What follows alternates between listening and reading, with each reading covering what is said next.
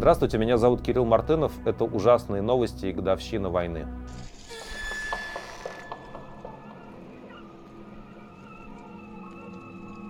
Вчера, 24 февраля, э, была годовщина войны. 25 э, февраля, первый год назад, вышел первый э, военный номер «Новой газеты».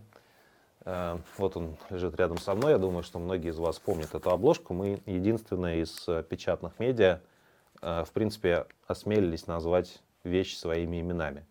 Здесь на обложке слова главного редактора «Новой газеты» Дмитрия Муратова – про то, что Украина нам не враг и не может быть врагом. Эм, ну, а дальше, а дальше разворот, да, и тексты на русском и на украинском языке. Я, конечно, горжусь тем, что мне маленькую заметочку в этот номер удалось написать. А, как-то очень хотелось в тот момент высказаться. Вы этого номера сейчас не найдете на сайте э, новой газеты, э, российской новой газеты, потому что ну, фактически там все вещи названы своими именами. Это могут быть уголовные статьи в России, а мы вот можем без цензуры такие вещи показывать. У меня в этой связи, в контексте годовщины войны, наверное, есть два коротких месседжа. С одной стороны, э, месседж для, для нас, для вас, для тех людей, которые войну не принял. Давайте, пожалуйста, не будем привыкать к войне и давайте не будем считать, что война это нормально. Путин э, начал э, эту игру на этой неделе, мы об этом еще поговорим в своем послании российскому парламенту, что в принципе рядом с войной можно жить. Вот давайте не будем считать, что э, все привыкли, и так и должно быть, и так в принципе может быть. Э, война не будет принята, и э, все, как я надеюсь, разумные люди с этой войной будут бороться всеми возможными средствами. Наша задача — очень скромное в этом контексте называть вещи своими именами. Вот чем мы стараемся заниматься. А второй мой месседж обращен к, не знаю, вряд ли они меня посмотрят, ну давайте для истории зафиксируем. Мне, э, мне этот год как бы дорого дался, как и не так дорого, как украинцам, но тоже какую-то цену я за, за этот год э, заплатил. У меня есть по этому поводу много личных эмоций. Вот второй мой месседж э, к людям, которые не смотрят ужасные новости, к российским властям, к российским военным. Я думаю, что вам, ребята, надо очень четко понимать, что вы очень сильно наследили. А, вы оставили огромное количество следов, и физических, и цифровых, которые сохранятся, которые уже зафиксированы. И про вас, ребята, все будет известно. А, спрятаться в Аргентине а, как некоторые делали ваши коллеги в прошлом веке, вряд ли получится, потому что вас все равно найдут через год, через пять лет, через 10 лет. А, я не знаю, вот есть у нас, есть у нас военные преступники вроде Стрелкова Гиркина. Но он спрятался в России, то есть сидит и никуда не выезжает, и никогда в своей жизни никуда больше не поедет, по всей видимости. Все к этому идет. Потому что его обвинил Международный суд да, в том, что он причастен к уничтожению малазийского Боинга. А, ну, может быть, он так там и просидит до старости, если Владимир Путин а, как-то законсервируется и будет годами, а, десятилетиями России править. Но даже в этом случае про этого человека и про всех остальных, кто совершал военные преступления, все будет известно. Вашими, знаете, как вот имя Адольф – перестало быть в какой-то момент времени популярным. Я не знаю, случится ли это с каким-нибудь другим именем, но все это будет зафиксировано, и все всегда будут помнить про то, что вы сделали, где бы вы ни находились. А, наслаждайтесь, если можете, результатами ваших трудов.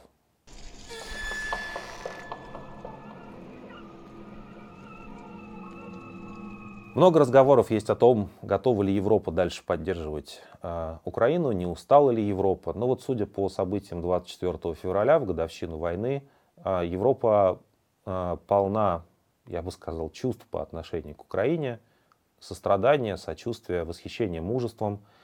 И об этом, э, этим можно легко убедиться, если просто посмотреть на то, что происходит в разных европейских э, столицах э, в эти дни.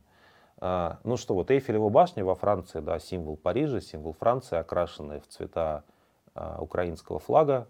И, в общем, понятно, что это очень такой символический жест французских властей. На, напротив российского посольства в Берлине установлен подбитый российский танк. Кстати, напротив российского посольства в Риге тоже стоит Т-72. Многие ждали, что российские танки войдут в Ригу и в Берлин. Ну, есть такие люди, которые об этом мечтают. И в каком-то смысле слова их мечта сбылась. Но, как говорится, есть некоторые тонкости, детали в этом вопросе. Вот э, российские танки в Риге и в Берлине выглядят следующим образом. Их привезли из Киевской области, где они были подбиты. Э, улицу перед посольством России в Лондоне покрасили э, в цвета украинского флага для того, чтобы ну, какой-то, знаете, такой поток желтый и голубой э, российское посольство немножко смывал.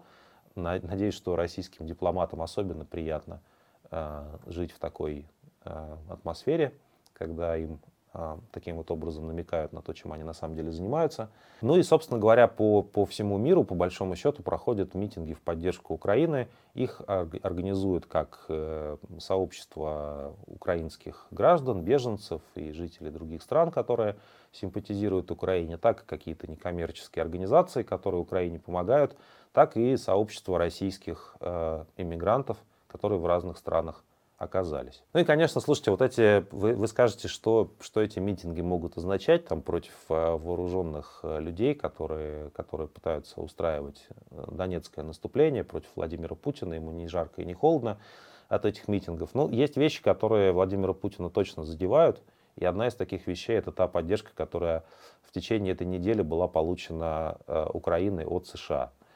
Потому что, как вы знаете, да, президент США Байден – приехал в Киев. Этот визит а, стал историческим. За последние десятилетия американский президент никогда не оказывался в том месте, где реально идет война, и при этом там, ну не знаю, нет американской армии. То есть он, он приехал как политик, как дипломат, а, в личном а, качестве таком, да, представляя свою страну.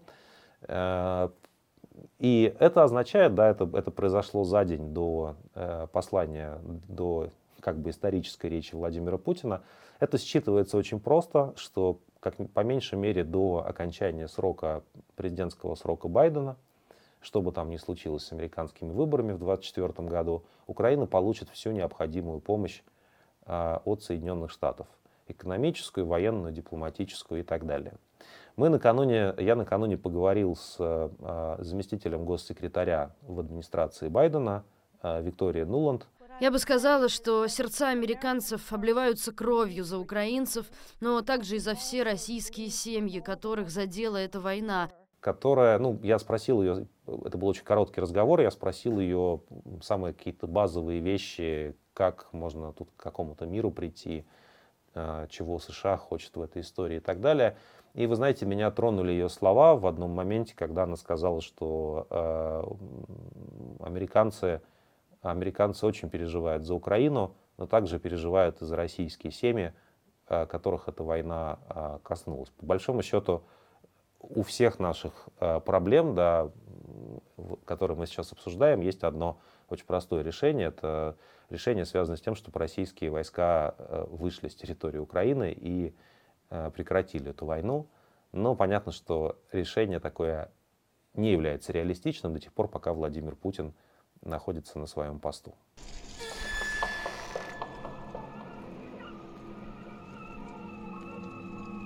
Российские власти очень расстроились из-за Байдена в Киеве. А, вы знаете, что Путин в такие места не ездит. Во-первых, в Киеве его, естественно, никто не ждет. Хотя, конечно, год назад Путин думал, что это он будет в Киеве. Ну, там, встречаться с каким-то марионеточным правительством, которое он туда сам и привезет на своих танках. А, Путин даже до Донецка добраться не может. Ну, потому что, наверное, опасненько как-то а, стреляют вокруг. А, э, но, в общем, российские власти пытались придумать, какую бы гадость сделать в ответ. И мне кажется, здесь есть прямая такая причинно-следственная связь, потому что на следующий день после визита Байдена речь Путина перед э, э, российским парламентом, перед российскими чиновниками закончилась на словах, на тезисе о том, что Россия приостанавливает э, договор о стратегических наступательных вооружений, который в свое время, еще совсем недавно, в 2010 году, считался выдающимся, выдающимся успехом Дмитрия Медведева тогда президента Российской Федерации. В этой связи вынужден заявить сегодня о том, что Россия приостанавливает свое участие в договоре о стратегических наступательных вооружениях. Удалось э, договориться о безопасности с американцами. Один из главных пунктов этого договора предполагал э, взаимную, взаимные инспекции ядерных объектов на территории США и России. Э, ну и, как, короче говоря, тогда, в 2010 году, во время президентства Медведева и Обамы, Медведев был чрезвычайно горд собой. Есть фотографии, где он с такой красной папочкой стоит. Э, вот кто бы мог знать, что за, э, за этим добряком скрывается, значит, нынешний кровожадный маньяк, который, который грозит, э, что Россия вот-вот выйдет на границы с Польшей для обеспечения своей, своей замечательной безопасности. Э, так вот, короче говоря, конечно, выход из э, этого договора, точнее приостановка его, это, это вещь, которая потенциально очень сильно беспокоит американцев. А, американцы не хотят, чтобы ядерное оружие применялось. Они в 1945 году его ну, там, дважды в течение короткого количества времени, как вы знаете, применили против Японии. И им очень не нравится идея о том, что ядерная война может в любом регионе мира против любого там, врага, противника начаться. В принципе, это означает, что нужно как можно больше мер контроля за тем, что происходит с ядерным оружием. А, поэтому вот Путин таким образом решил играть а, вновь в ну, в человека, который за себя не отвечает. Строго говоря, с формальной точки зрения, ничего как будто бы страшного с приостановкой договора СНВ-3 не произойдет, потому что взаимных инспекций пресловутых на ядерных объектах нет уже три года с 2020 э, когда российская сторона от этих инспекций отказалась и не пускала американцев к себе, и сама тоже в США не летала. Но при этом Путин говорит еще про то, что он собирается ядерные э, испытания проводить в том случае, если их проведут американцы. Ну, знаете, как обычно, да, мы никому не угрожаем, мы никуда не собирались вторгаться, а тот факт, что мы э, в Украине, это связано с тем, что мы ведем превентивную оборонительную войну. Как, какая-то такая конструкция. У них так всегда, и Песков примерно и Путин примерно это врали в течение всего этого года, еще перед началом войны. Вот с ядерным оружием тоже точно так же, да, якобы у Путина есть какие-то данные, что американцы готовятся к ядерным испытаниям, которых не было уже много десятилетий, с конца Холодной войны, и давайте мы тоже что-нибудь испытаем. Вот в такую игру играет российский президент. В Киев ты съездить не можешь, но зато ядерной бомбой потрясешь.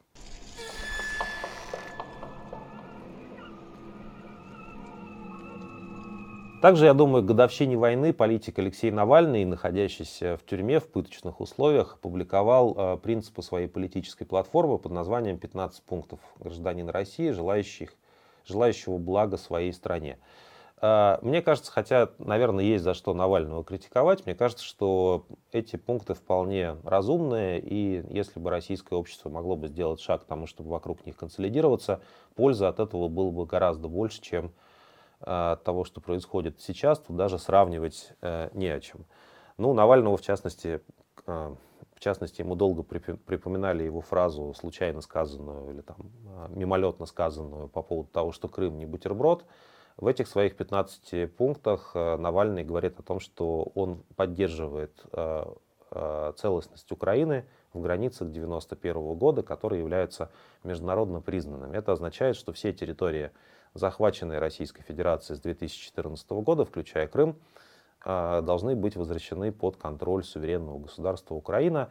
И я согласен с Навальным в том отношении, что действительно а, в лучших национальных интересах а, российского народа и любого разумного политика, который будет принимать подобные решения от лица России вместе с ну, какой-то демократической процедурой, вместе с выборами, именно это решение является наилучшим, потому что, понимаете, как, как бы вот в, в такой в математике, наверное, отчасти в философии, есть э, такое понятие, как э, в теории игр, собственно говоря, есть такое понятие, как игра с нулевой суммой и игра с не нулевой суммой. Э, игра с нулевой суммой – это история про то, что у тебя есть куча каких-то хороших вещей, ты их делишь, и один из игроков всегда проиграл, а другой выиграл. И да, соответственно, тот, кто больше унес себе, а, тот и прав, тот и молодец. А игра с ненулевой суммой – это история про то, что когда собираются какие-то люди, игроки, играют во что-то, делают что-то совместно таким образом, создают что-то новое, И в результате кооперации появляется больше всего хорошего и ценного для игроков, чем было э, до, до того момента, пока они не начали кооперироваться.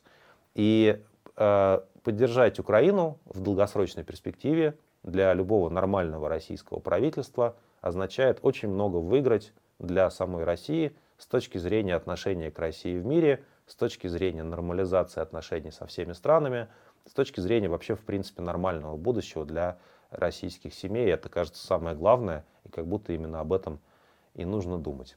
Еще Навального критикуют за репарации, за, за то, что он предлагает, ну, в качестве одного из сценариев, э, предлагает такое будущее, когда, когда нефтегазовые доходы, часть из них идет на восстановление Украины. Э, Россия продает нефть и газ, и часть денег от э, этого экспорта идет в Украину. Мне кажется, вполне разумное решение. А, ну, хотя бы с той точки зрения, вот давайте будем, давайте можно не обсуждать моральную сторону дела, будем прагматиками. Представьте себе, у вас какой у нас выбор в целом? Либо российский нефть и газ так и останутся под санкциями, либо Украина, либо война закончится и Украина будет восстанавливаться. И вполне резонно, я думаю, считать, что возвращение российских компаний, российских производителей энергоресурсов на мировые рынки, на европейский в частности рынок – это гораздо более выгодно для российской экономики, а, чем а, сидение на этой нефти и газе, газе но при отказе от значит, финансовой помощи и компенсаций Украины за разрушенную инфраструктуру, за разрушенные украинские города. Здесь простая прагматика на самом деле, и мне кажется, мне кажется, когда люди всерьез занимаются политикой, такие вещи очень легко просчитываются. Хорошие 15 пунктов, повторюсь, есть к чему там придраться. Видел я разные комментарии э, в социальных сетях, но в главном как будто бы Навальный прав.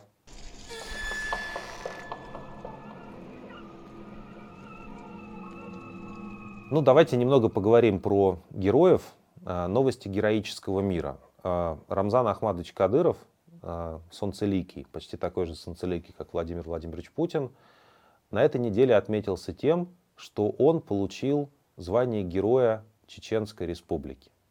Ну, вы скажете, ну и что? Герой и герой. Мало ли у нас есть героев. А, вспомним хотя бы Леонида Ильича Брежнева. Он был там бесконечное количество раз герой, и все у него было в порядке.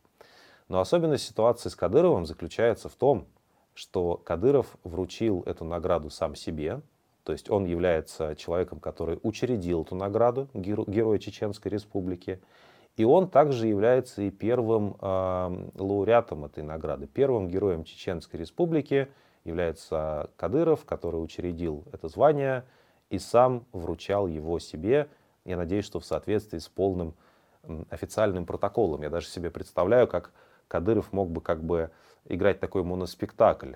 Он мог бы э, перемещаться по залу, такими резкими спортивными движениями а, и говорить, сегодня мы хотим поздравить вас, Рамзан Ахмадович Кадыров, с тем, что вы герой Чеченской Республики. Потом раз ты отбегаешь в другую сторону и говоришь, спасибо, Рамзан Ахмадович Кадыров, за оказанную мне честь. Буду с гордостью носить э, звание героя Чеченской Республики. Э, прекрасный мир, и я не понимаю, почему все российские руководители так не делают. Так мог бы и Путин сделать, и все остальные. Берите пример, ребята, с вашего образца для подражания сумнейшего академика Кадырова. В своем телеграм-канале Кадыров написал по этому поводу, ранее я дал поручение учредить эту высокую награду, который в полной мере оценит подвиг наших ребят. И, видите, оценили, все сбылось.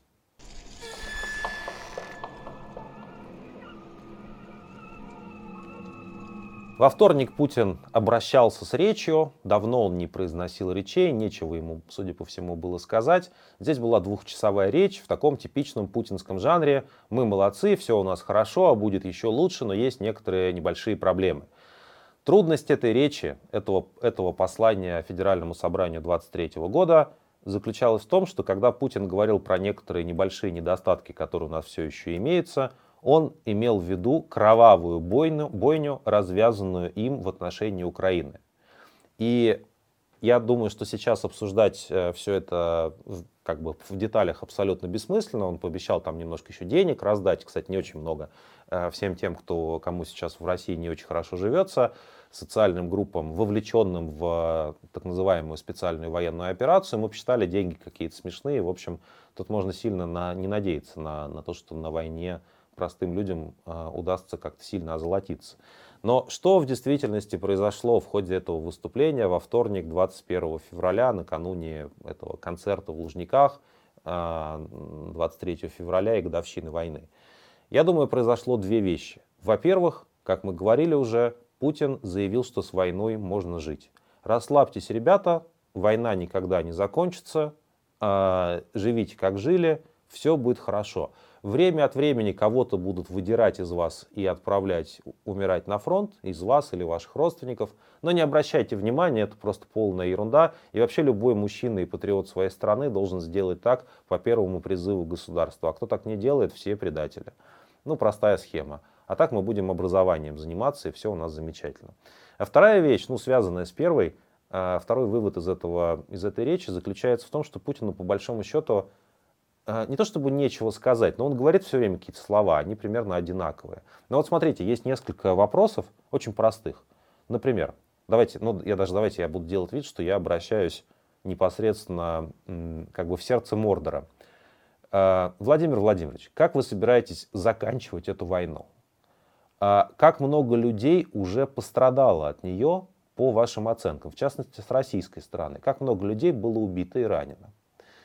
А, во имя чего ведется эта война и что является ее конечной целью? Можно ли в ней, в принципе, в этой войне победить? Ну и, наконец, важный вопрос про то, что остается, ну, как бы в тылу. А вот жить-то как российским гражданам, когда произвол и насилие абсолютная, неопределенность бесконечна, и нужно строить какие-то как будто бы планы на будущее, а, что будет с детьми, что будет с рабочими местами – что будет с нормальной человеческой жизнью. Вот на все эти вопросы, как жить с войной, чем она кончится, что такое для него победа и ради чего все это происходит, Путин не дает никаких ответов. И, э, на мой взгляд, это означает, что ну, даже самые как бы последовательные сторонники э, Владимира Путина, они как-то как будто бы немного начали сомневаться. Все-таки они ждали хотя бы определенности, чтобы их вождь сказал им, э, чего он, черт побери, хочет в конечном итоге. Ну, потому что, согласитесь, э, история про то, что война ведется, чтобы, а, чтобы значит, не было биолабораторий и боевых комаров, а, ну, это какая-то несерьезная история. То есть уже куча народу погибла. Да, может, а ни от каких биолабораторий столько и никогда бы не погибло, если бы они на самом деле были бы. Ну или там, помните, Мария Захарова Великая, она говорила, весной еще в прошлом году, что вообще цель, э, причина для войны это то, что украинские хозяйки не делятся рецептом борща, потому что они все националистки. Это на полном серьезе говорила представительница МИД. И ее, кстати, с тех пор как-то чуть меньше стало в российской пропаганде, как будто Мария Захарова потеряла свой вот этот свекольный блеск.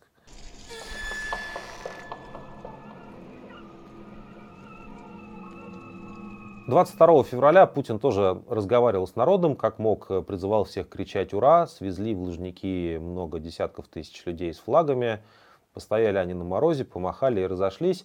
Зрелище было, знаете, такое интересное. Вот э, есть, э, есть такое понятие дегенеративное искусство. Ну, обычно не очень хорошие люди применяют его, но мне кажется, в данном случае это буквально, вот без всяких отсылок к 20 веку и там, к фашистам, это просто действительно что-то очень такое вот похожее. Это просто как каких-то собрали каких-то людей, которые все еще готовы стоять с э, Путиным на одной сцене.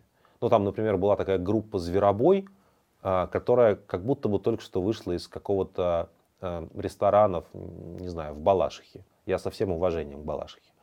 Вот просто они каким-то пьяным голосом пели какую-то кабацкую песню, а потом их привезли в Лужники, там они спели про героический подвиг русского народа и про то, что они будут убивать э, всех украинцев.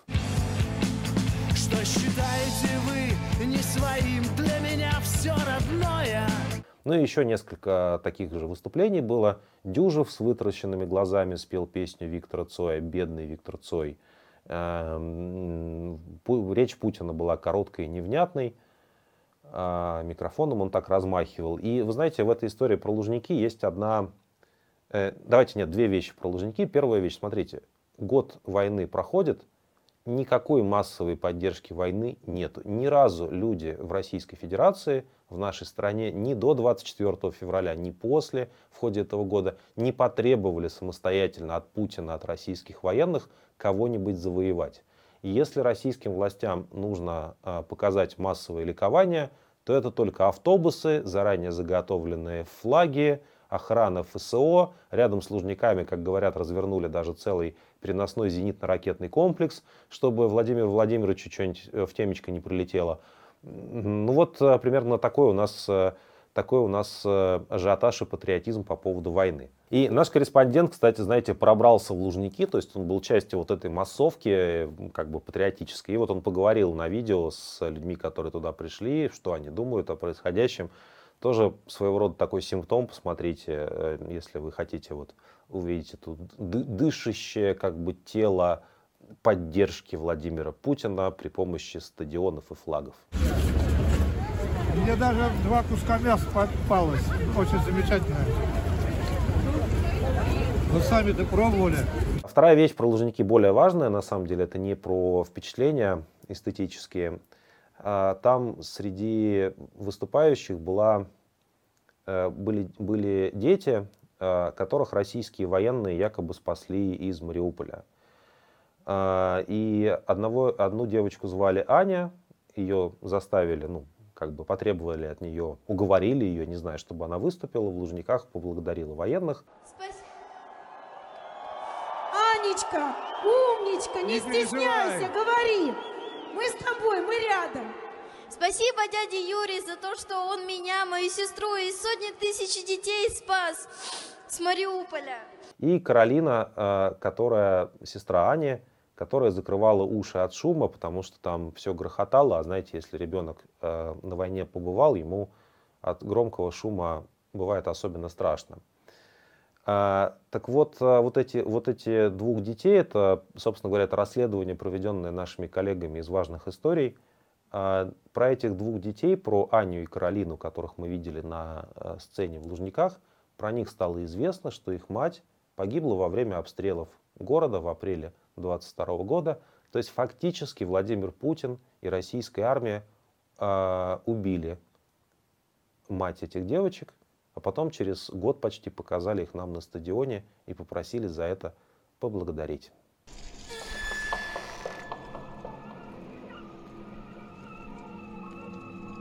Ну, давайте, как это, новости в рамках э, такие ужасы, нашей Родины. Администрация Тихвинского района Ленинградской области поздравила родственников военных, погибших на войне в Украине с 23 февраля, с Днем Защитника Отечества.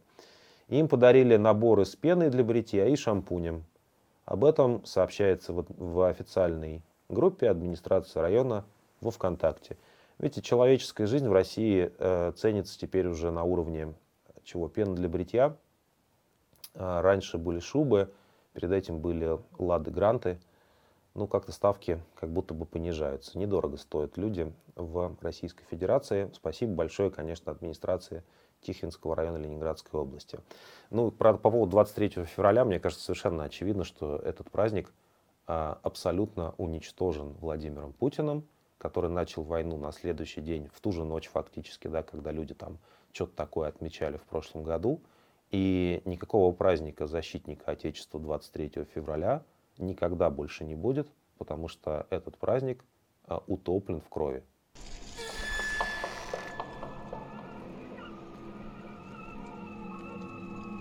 Вчера в пятницу э, мы получили сенсационную новость о том, что прокуратура города Владимира, вот заметьте, не прокуратура Владимира Путина, а прокуратура города Владимир, Э, решила заблокировать YouTube в Российской Федерации и соответствующее требование отправила э, надзорному ведомству, ну то есть нашему любимому Роскомнадзору. Все начали, конечно, это мгновенно обсуждать, потому что, понятно, надо логика понятная, все-таки годовщина войны, и вот на годовщину войны российские власти решили сделать еще какой-нибудь крупную гадость российскому народу, которую они еще не сделали, пожалуй, заблокировать YouTube, это то, что они э, действительно то, чем они еще могут э, жителям России навредить чтобы никто ничего не знал о том, что происходит за пределами России во время войны, ну и так далее. А, к этой штуке, давайте, ладно, сразу скажем, а, по каким-то причинам, а, хотя действительно в документах прокуратуры был указан, указан доменное имя youtube.com, по каким-то причинам прокуратура города Владимира, может быть, ей дали по шапке сразу, по мундиру прямо, они решили сказать, что нет, мы ничего такого не планировали, на самом деле блокировать YouTube не будем, а наши требования уточняются. То есть, по крайней мере, на этот раз вот такого быстрого, быстрой блокировки YouTube а, в России не случится. Ну, это может произойти, по крайней мере, попытка этого может произойти в любой момент. Надо понимать, да, почему, почему такая концентрация внимания на YouTube. Потому что это фактически главное независимое медиа в Российской Федерации сейчас – там сидит 50 миллионов россиян. А, большинство людей смотрит, конечно, развлекательные видео. Э, я тоже, тоже смотрю какие-то видео, не знаю, про, про какие-то вещи, не связанные с войной и с политикой, разумеется. А, но многие получают из Ютуба настоящую а, профессиональную политическую информацию о том, что происходит с войной. И это российские власти категорически не устраивают. Они давно думают, что с Ютубом сделать. Основная их проблема, у них две проблемы. Первая проблема заключается в том, что э, не очень хочется пока связываться с корпорацией Google, она же Alphabet, потому что никто точно не знает, что случится, если российские власти на блокировку YouTube пойдут. Представьте себе, что вся инфраструктура операционной системы Android э, потенциально может быть э, от России отключена, отключен Marketplace, и вся российская цифровизация, все российские цифровые платформы, Яндекс, Сбербанк, госуслуги, все это будет мгновенно остановлено. Ну вот у Гугла есть такая власть над российской, э, над, над Кремлем, и в Кремле некоторые люди об этом знают, в Роскомнадзоре об этом уж точно знают. Пойдет ли Google на такие жесткие ответные меры в случае блокировки YouTube, неизвестно, но вот пока они, как видите, пробовать не решились.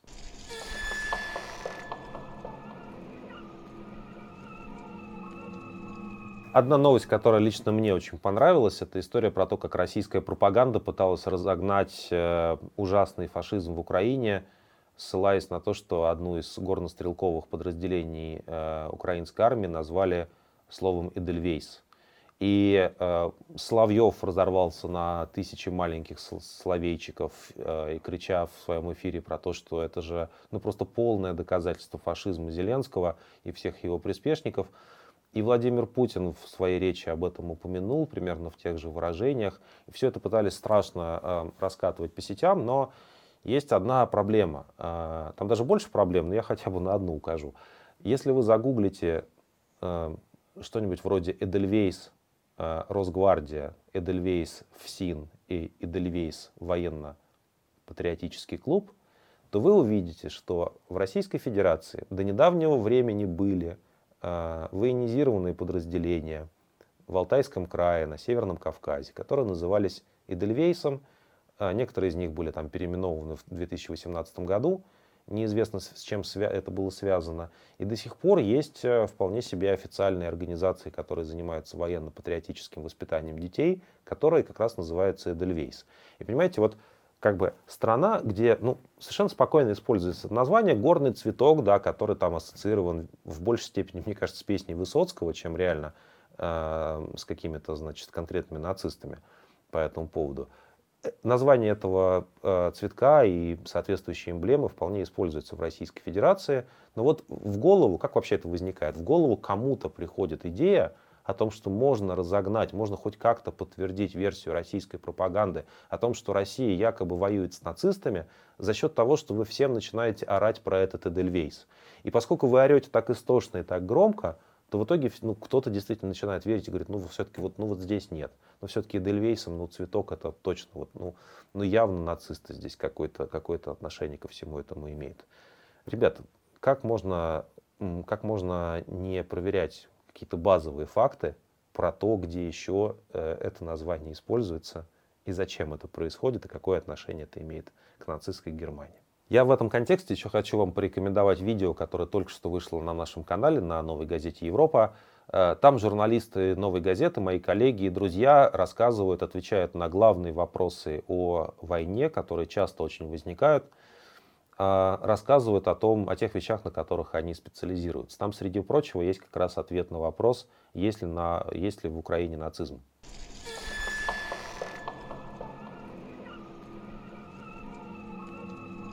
Неделька, конечно, выдалась невеселая в силу огромного количества траурных мероприятий, огромное количество, количество каких-то бесконечных речей Путина и всех их мероприятий военно-патриотических. А, но, тем не менее, все-таки не можем мы обойтись совсем уж без новостей культуры. Две новости, я думаю, конкурируют друг с другом а, в этом, в этом жанре.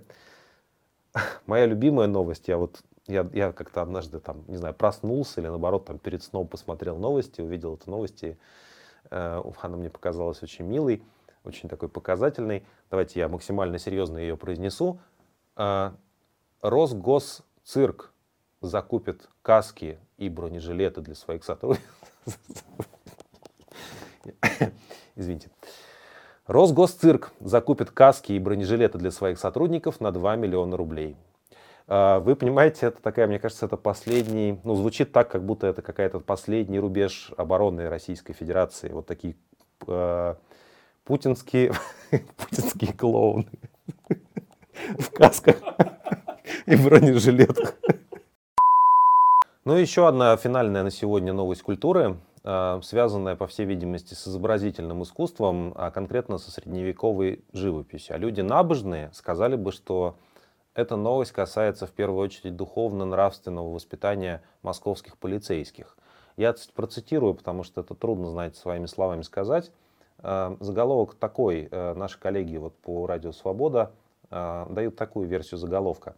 Московская полиция закупит бронепанели с молитвами и иконами. Ну, это, кстати, примерно как у меня на ноутбуке. То есть, в общем, наверное, все, все в порядке. В порядке, значит, на госзакупках хозяйственное управление МВД по Москве э, разместило запрос на походные бронепанели с иконами для нужд московской полиции.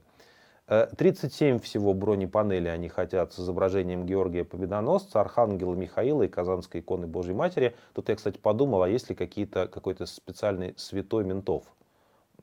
Как бы ведь ну, у всех есть вот Георгий Победоносец, он, он там про военных защитников Отечества, может быть, и у полицейских тоже есть какой-нибудь специальный святой, надо изучить этот вопрос. И молитвы еще на каждой бронепанели. Бронированные иконы, я даже не знаю, слушайте, это звучит, как будто мы но все-таки пересекли вот, э, вот эту новость, она серьезная, официальная, со ссылкой на госзакупки, оттуда вся информация. Эта новость звучит так, как будто мы уже как бы переехали в, в, значит, э, в день опричника. Ну, то есть мы уже живем просто вот как бы в той реальности, которая там лет 10 назад была э, писателем Владимиром Сорокиным описана. Бронированные иконы, продолжаю цитировать госзакупки, должны обеспечить э, защиту от пуль, выдерживать мороз, жару и дождь, говорится в запросе. Иконы и текст молитвы требуется напечатать на зеленой подложке с коричневой рамкой, немножко на бильярд похожий, и упаковать в индивидуальную коробку, ну неважно. Вот. И уже практически они должны 1 марта э, закончить всю эту закупку. Я подозреваю, что у них есть какой-нибудь один поставщик, который это им просто впарил как вещь совершенно необходимую. Теперь, понимаете, вот как бы совокупность бронированных клоунов и бронепластин с иконами э, должны обеспечить стабильность э, для политической системы, построенной Владимиром Путиным на долгие годы вперед.